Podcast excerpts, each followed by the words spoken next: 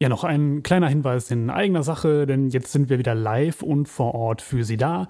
Der VDI Nachrichten Recruiting Tag, der findet äh, live und in Farbe am 3. September im Kongresszentrum Dortmund statt. Diese einmalige Gelegenheiten sollten Sie nutzen, da können Sie mit Unternehmen direkt ins Gespräch kommen und über Karriereperspektiven, Jobaussichten sprechen oder sich von Personalexperten beraten lassen. Alle Infos zu den Terminen und zu den Ausstellern und dem Programm unserer Jobmesse, die finden Sie auf ingenieur.de slash Dortmund.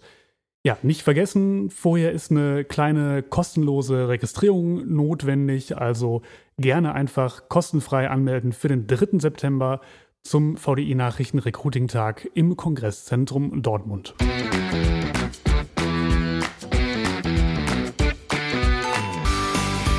Ich will ans Mikro. Nee, komm, ich gehe ans Mikro. Ich mache das jetzt hier. Ich will ans Mikro. Ich will ans Mikro. Ich kann es ja auch besser. Ich will ans Mikro. Ach, ist doch alles nur Spaß. Moin, Peter. In der griechischen Mythologie ist Narziss ein schöner Jüngling, der die Liebe anderer zurückwies und sich in sein eigenes Spiegelbild verliebte. So bist du Gott sei Dank ja nicht gestrickt. Narzissmus ist nicht dein Thema. Aber es haben erstaunlich viele Menschen eine Neigung zum Narzissmus und bei jungen Menschen nimmt das sogar noch zu, sagen Studien. Das kann im Arbeitsleben ganz schön ungemütlich und störend sein.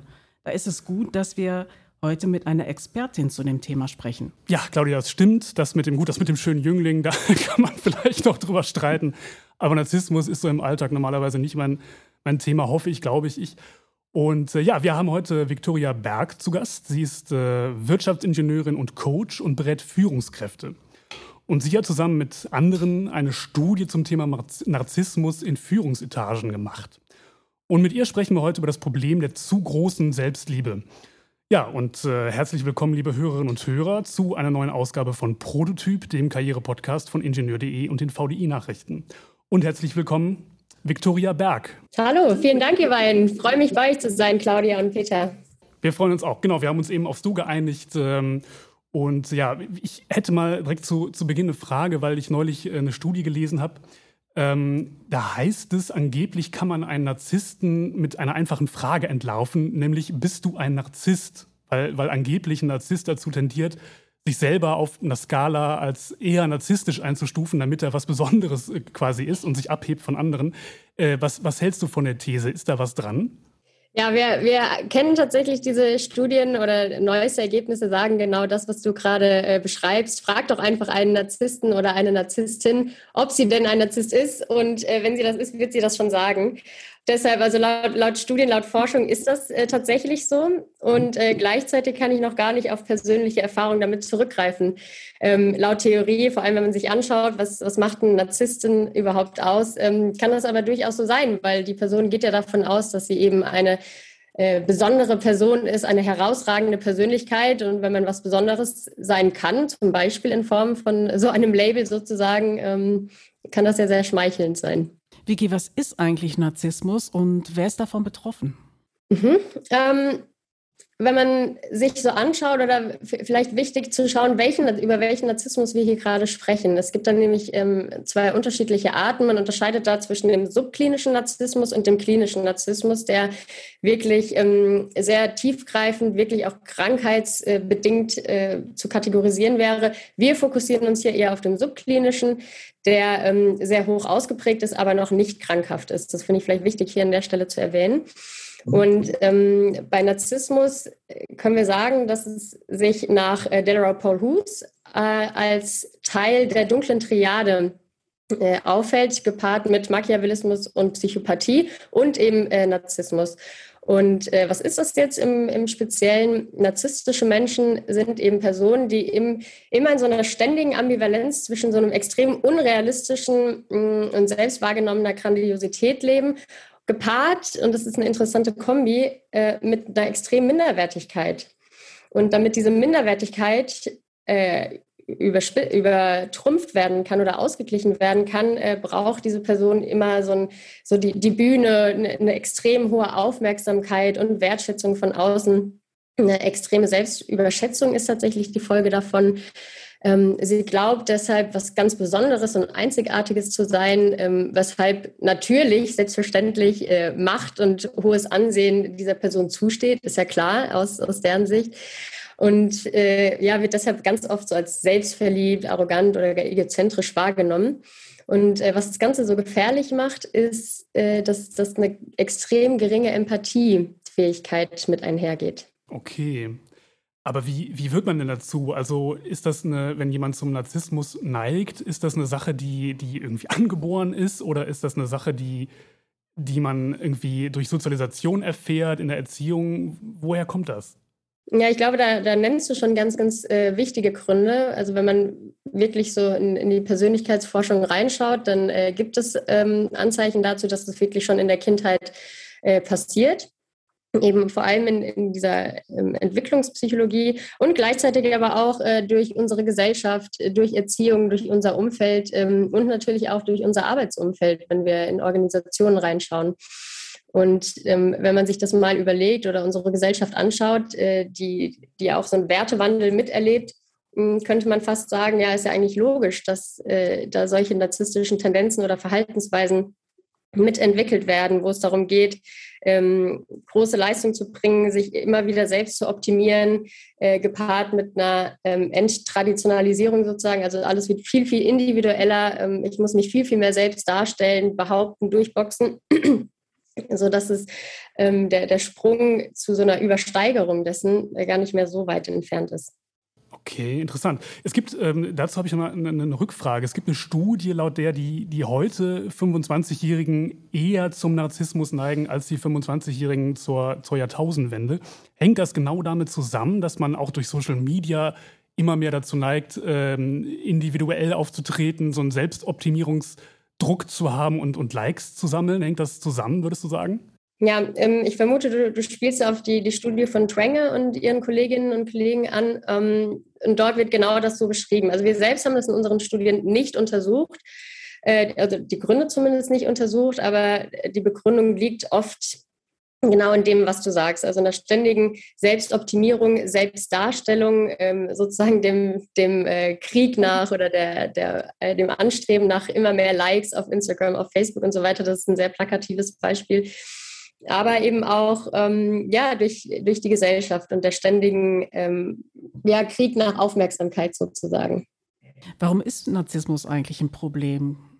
Vor allem, wenn wir sagen oder wenn wir uns Organisationen anschauen, ähm, kann es sehr gefährlich werden, weil sich diese Personen ganz bewusst mit Ja-Sagern umgeben, also mit Personen, die äh, da nicht kritisch hinterfragen, die immer zustimmen der Person. Gleichzeitig sind diese dann sehr, sehr rücksichtslos, beanspruchen Erfolge eher für sich. Also das, was eigentlich das Team geleistet hat, wird am Ende als eigener Erfolg äh, genannt. Das ist schon mal sehr ähm, schmerzvoll für die Kultur beziehungsweise das Team, in dem man ist, oder? Also sehr, sehr manipulativ, dominant, ähm, kann sogar bis hin dazu führen, dass unterschiedliche Teammitglieder gegeneinander aufgehetzt werden durch dieses manipulative Verhalten. Und wenn wir auf Unternehmensebene schauen, da gibt es sogar Studien zu, die wirklich auch finanzielle Verluste verzeichnen durch narzisstisches Verhalten in den Führungsetagen. Also äh, extrem, durch eine extrem hohe Risikobereitschaft können äh, natürlich fatale äh, Entscheidungen mit fatalen Folgen äh, getroffen werden, ähm, bis hin zu Betrug und Vertrauensmissbrauch ähm, oder ja, den, den, Kampf nach, nach der Anerkennung und damit dem Kampf äh, eigene Ziele vor den Zielen der, der, des Teams oder sogar des Unternehmens voranzustellen. Und das Ganze kriegt deshalb so eine Brisanz, weil Narzissten super schwer vor allem in den ersten Jahren nur zu erkennen sind. Sie können nämlich un sich unfassbar gut verkaufen, sind oft sehr charmant, charismatisch, wirken auch oft sympathisch und können zumindest vermeintlich, und das ist wichtig, eine sehr gute Beziehung aufbauen, die dann zugegebenermaßen eher oberflächlich ist. Wir hatten es schon von der fehlenden Empathiefähigkeit. Mhm.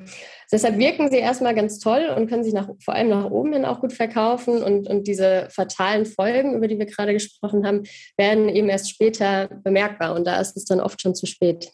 Wie kann ich denn mit denen am besten umgehen?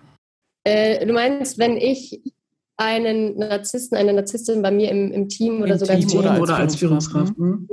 Ja, das ist eine super wichtige und gleichzeitig schwere Frage, finde ich. Ich glaube, der, der aller, allererste Schritt ist zunächst einmal zu wissen, dass es das gibt und also dass es dieses Verhalten gibt und dass es sich eventuell bei meinem Kollegen, Kollegin, äh, um den es geht, ähm, tatsächlich um narzisstisches Verhalten ähm, geht. Also das heißt erstmal Bewusstsein für dieses Thema zu schaffen und dann zu erkennen, alles klar, es geht hier vielleicht um, um diesen Fall und äh, sich darüber erstmal bewusst zu werden. Ich glaube, dann ist schon ganz, ganz viel drüber mitgetan, weil oft äh, kriegen wir mit, auch in, in meinen Coaching-Sitzungen kriege ich ganz oft mit, dass im, im Umgang mit diesen Personen der Fehler immer bei sich gesucht wird.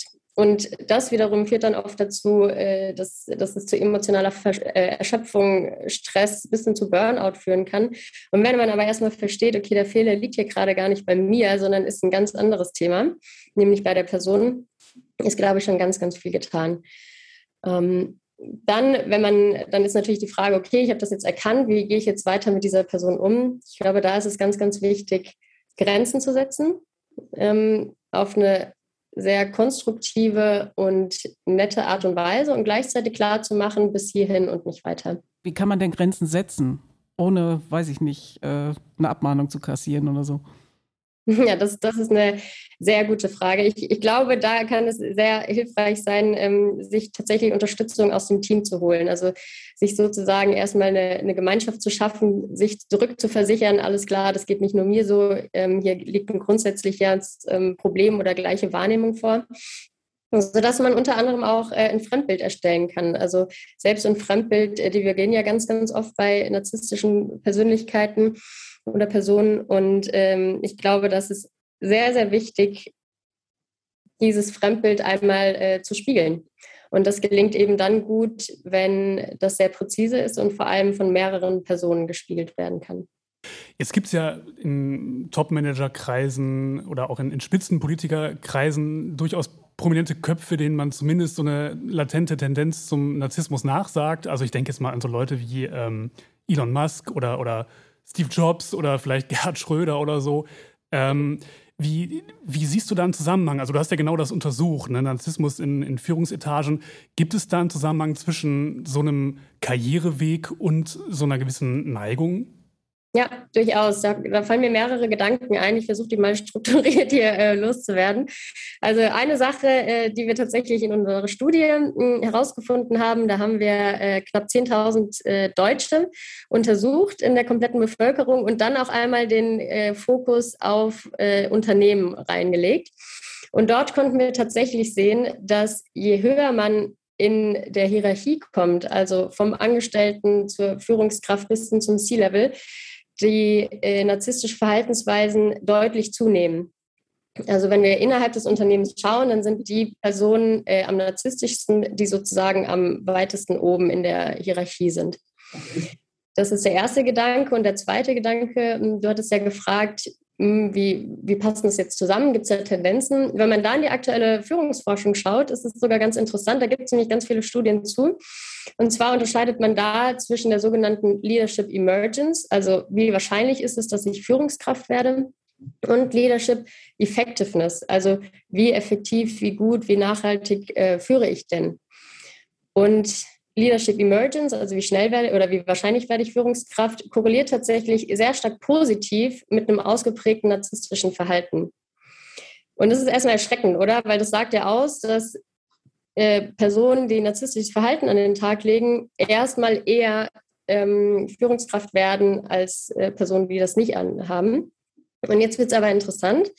Wenn wir jetzt nämlich auf Leadership Effectiveness schauen, also wie, wie gut bin ich überhaupt in, in meiner Führungsrolle, da ähm, können wir, da gibt es unterschiedliche Metastudien sogar zu, also Zusammenfassung von ganz vielen Studien, die da so eine umgekehrte U-Kurve zeigen. Also das heißt, Leadership Effectiveness steigt zunächst einmal mit einem geringen narzisstischen Verhalten und dann wird es interessant, dann gibt es nämlich so einen äh, Wendepunkt, und äh, dann steig, äh, sinkt auf einmal die Leadership Effectiveness wieder mit steigendem Narzissmus. Das heißt, wenn wir das jetzt mal äh, übersetzen in einfache Worte, können wir sagen, ein minimales, eine minimale Ausprägung an narzisstischem Verhalten kann durchaus förderlich sein in Bezug auf Leadership Effectiveness, kippt aber sehr, sehr schnell ins Negative und dann wird es wirklich eher hinderlich bis hin zu toxisch. Wie sieht das eigentlich aus? Äh, betrifft das Männer und Frauen gleichermaßen? Ist das gleich verteilt? Mm, in unserer Studie, und das ist auch in, in anderen Forschungsstudien und Ergebnissen zu sehen, äh, ist es tatsächlich nicht gleich verteilt. Über alle Altersstufen hinweg war es so, dass Männer signifikant äh, narzisstischer waren oder sind als Frauen. Gibt es eine Erklärung für? Also ähm, woran, woran kann das liegen? Ist das auch eine, eine Erziehungssache oder ist das irgendwie eine Veranlagung? Das ist eine gute Frage, ehrlich gesagt. Ähm, hier würde ich, glaube ich, nur Mutmaßungen anstellen. Ähm, deshalb, woher das evolutionsbedingt kommt, kann ich nicht sagen. Äh, was wir aber zumindest im organisationalen Kontext häufig beobachten, ist diese Verkörperung, die auch viel zu oft immer noch als das Nonplusultra äh, gesehen wird, von so einem ich sage es mal überspitzt, so einem männlich dominanten Alpha-Leader. Also, mhm. wenn ich nach oben kommen möchte, dann muss ich äh, männlich dominant und am besten auch noch äh, so, so ein Alpha-Gehabe an den Tag legen, weil dann schaffe ich es nach oben. Und das ist leider viel zu oft noch so.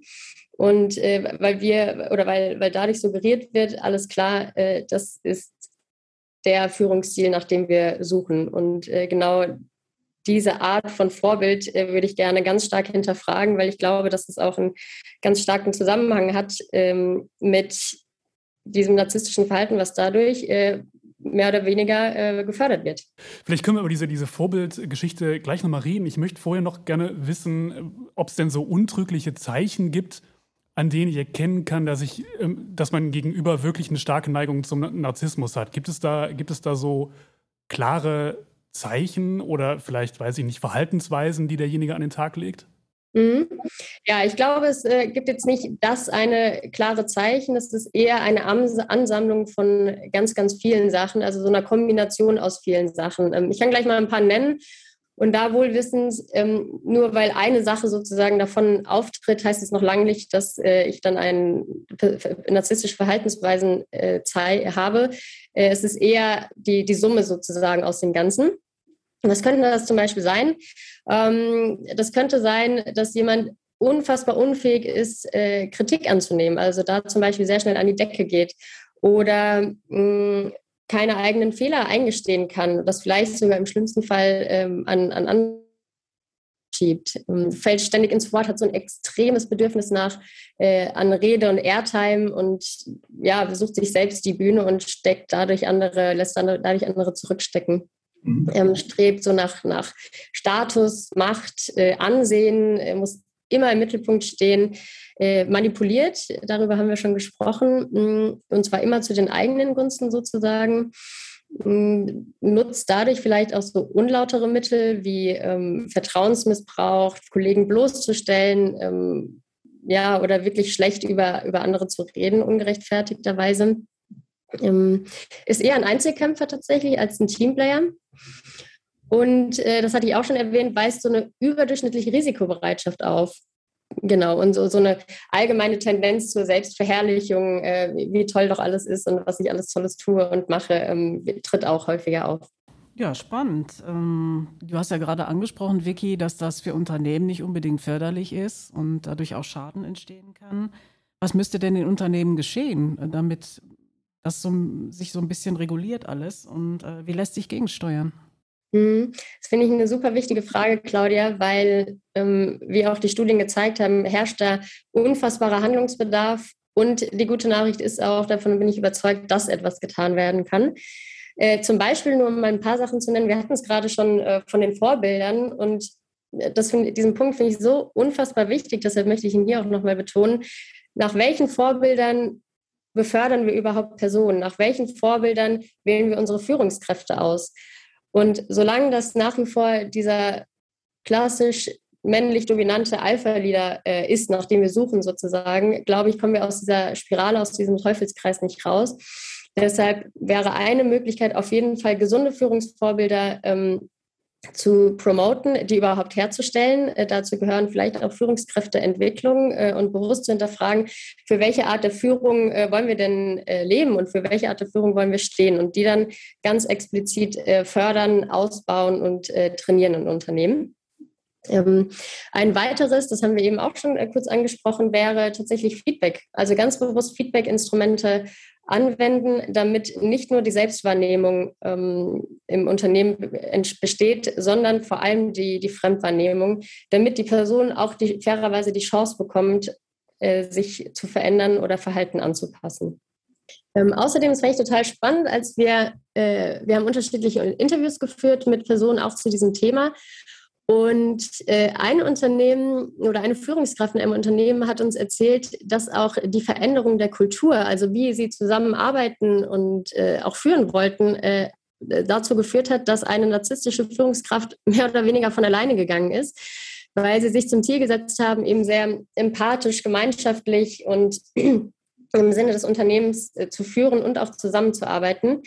Und äh, vereinfacht gesagt hat der Person dann die Bühne gefehlt und äh, dann ist sie gegangen. Und das fand ich ein super tolles Beispiel dafür, wie, wie machtvoll auch allein die Kultur sein kann, äh, um solche Personen oder zumindest solches Verhalten, es muss ja nicht direkt die ganze Person sein, aber das Verhalten zu unterbinden. Du sagtest ja gerade, ähm, du hast auch eben davon gesprochen, dass man, dass man der Person vielleicht die Chance geben muss, sich zu verändern. Jetzt hast du gerade einen Fall angesprochen, wo jemand äh, sich interessant, interessanterweise eben nicht angepasst hat, sondern dann mit den Umständen nicht mehr zufrieden war und dann gegangen ist. Gibt es denn, also können Narzissten mit einer, also, oder Menschen mit einer sehr starken narzisstischen Ausprägung, können die sich überhaupt ändern? Also können die auch erkennen, dass sie vielleicht ein Problem haben und das dann irgendwie äh, versuchen, andere Wege zu gehen? Ist das überhaupt möglich oder einmal Narzisst, immer Narzisst? Doch, ich bin fest davon überzeugt, dass das möglich ist dass man äh, das verändern kann. Das ähm, tun wir auch öfter im, oder tue ich auch öfter im, im, Coaching, da ist es öfter Thema. Und gleichzeitig äh, gibt es eine ganz, ganz wichtige Grundvoraussetzung, die hast du ja auch gerade schon angedeutet, nämlich die Person muss zunächst einmal erkennen, dass man selbst betroffen ist sozusagen und, und das ist noch der nächste Schritt und Bedingung, zu verstehen, okay, hier herrscht wirklicher Handlungs- und Veränderungsbedarf. Also das, was ich hier gerade tue, ist nicht förderlich, nicht gesund, sowohl für mich nicht als auch für mein Umfeld nicht. Und genau diese Einsicht ist oft ehrlicherweise nicht gegeben. Und deshalb macht es auch äh, so schwer, da eine Veränderung zu erzielen, weil äh, Coaching oder sonstige Maßnahmen helfen alle nichts, äh, solange die Person nicht selbst merkt und erkennt, hier müsste was verändert werden. Ja, okay, Vicky, aber jetzt neue Arbeitsformen, New Work und so weiter. Besteht da die Hoffnung, dass die Narzissten sich vom Acker machen, weil Teamarbeit und solche Sachen ja dann doch auch noch mal stärker eine Rolle spielen, auch beim agilen Arbeiten? Ja, das hatten wir auch gedacht. Und ähm, wenn man dann aber mal genauer reinschaut und auch wieder mit, mit Unternehmen spricht, ähm, kann, man, kann man da ganz interessante Beobachtungen machen. Und zwar äh, einmal ganz plakatives Beispiel, wenn man sich so, so klassische Arbeitsweisen vorstellt, gibt es eben den oder die Führungskraft und ähm, die Mitarbeitenden. Und jetzt bei dem agilen Arbeiten läuft das oft, ich weiß, oft gibt es natürlich auch sehr starke Strukturen, aber oft läuft die, diese ähm, Arbeit eher informell ab im, in der Teamarbeit. Und wenn es dann eben keine Person mehr gibt, die eine Richtung vorgibt und so weiter, dann ergeben sich vielleicht eher ähm, auf eine informelle und implizite Art und Weise so Führungsrollen, eben ohne das Label. Und da äh, fühlen sich natürlich narzisstische Persönlichkeiten super willkommen und super zu Hause, weil sie dadurch ihre Bühne bekommen. Und äh, da muss man aufpassen, weil was macht man dann mit den Personen, die von Natur aus eher ruhiger sind, die vielleicht eher angesprochen werden müssten? Und ein ganz plakatives Beispiel, äh, wir sitzen hier gerade in Zoom und äh, sprechen und je nachdem, welche Kameraeinsicht man hat, äh, spricht immer nur die Person, die ist immer nur die Person zu sehen, die gerade am Sprechen ist. Und wenn man sich jetzt vorstellt, wir haben schon gehört, Narzissten nehmen gerne die, die Airtime und die Bühne für sich, dann würde man diese Person häufig nur noch sehen. Das heißt, andere Personen, die eher ruhiger sind, eher zurückhalten, aber trotzdem natürlich gute Ideen haben, würden gerade in diesem digitalen Online-Kontext total hinten runterfallen. Und gerade deshalb ist es wichtig, äh, auch dort ein Auge drauf zu haben. Okay, das heißt, also man kennt ja diesen, diesen Fall gerade aus so Zoom-Meetings oder so. Es gibt ja manchmal immer äh, Personen, die immer noch mal so eine Rückfrage stellen, die eigentlich offensichtlich beantwortbar ist und die gar nicht nötig gewesen wäre.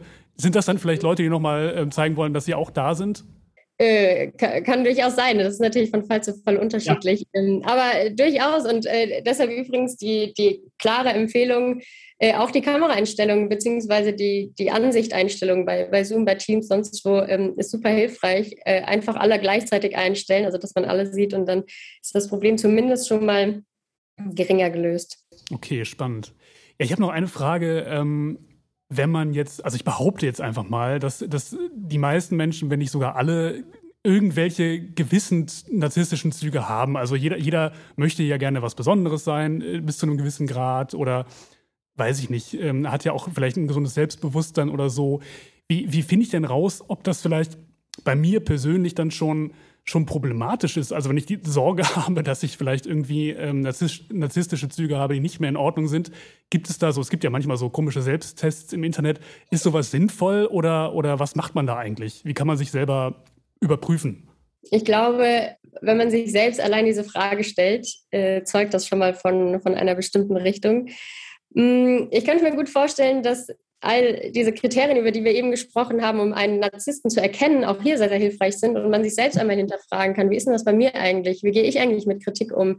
Oder ähm, bin ich eher im Sinne des Teams oder auch nur für mich unterwegs? Also sich solche Fragen äh, selbst zu stellen. Und äh, auch hier gilt wieder, äh, sich Feedback einzuholen einmal die, das Fremdbild von anderen äh, zu erfragen. Und das muss ja nicht direkt äh, sein, hier denkst du, ich bin Narzisst oder nicht. Das kann ja auch, das kann ja auch äh, eher in, in die Richtung gehen, wie nimmst du mich wahr in Bezug auf meine äh, Teamfähigkeit oder wie nimmst du mich in meiner Rolle im Team wahr und, und, und. Also ähm, eher auf diese Art und Weise und sich dadurch Feedback einzuholen. Okay, das kann ja immer sinnvoll sein eigentlich, ne? Durchaus, durchaus, ja. Ja, in diesem Sinne, ich würde sagen, wir beide werden uns jetzt hier gleich noch mal ein bisschen bewerten. Ja, ja. Ich will ans Mikro. Feedback ist nicht Bewertung. okay, ja, wichtiger Satz, wichtiger Satz. Ja, sehr gut. Ähm, ja, vielen, vielen Dank, Vicky. Äh, ich fand das äh, sehr aufschlussreich. Danke. Absolut, vielen lieben Dank. Und Danke euch beiden. Hörerinnen und Hörer fürs, fürs Zuhören und äh, bis zum nächsten Mal. Bis bald. Tschüss. Tschüss.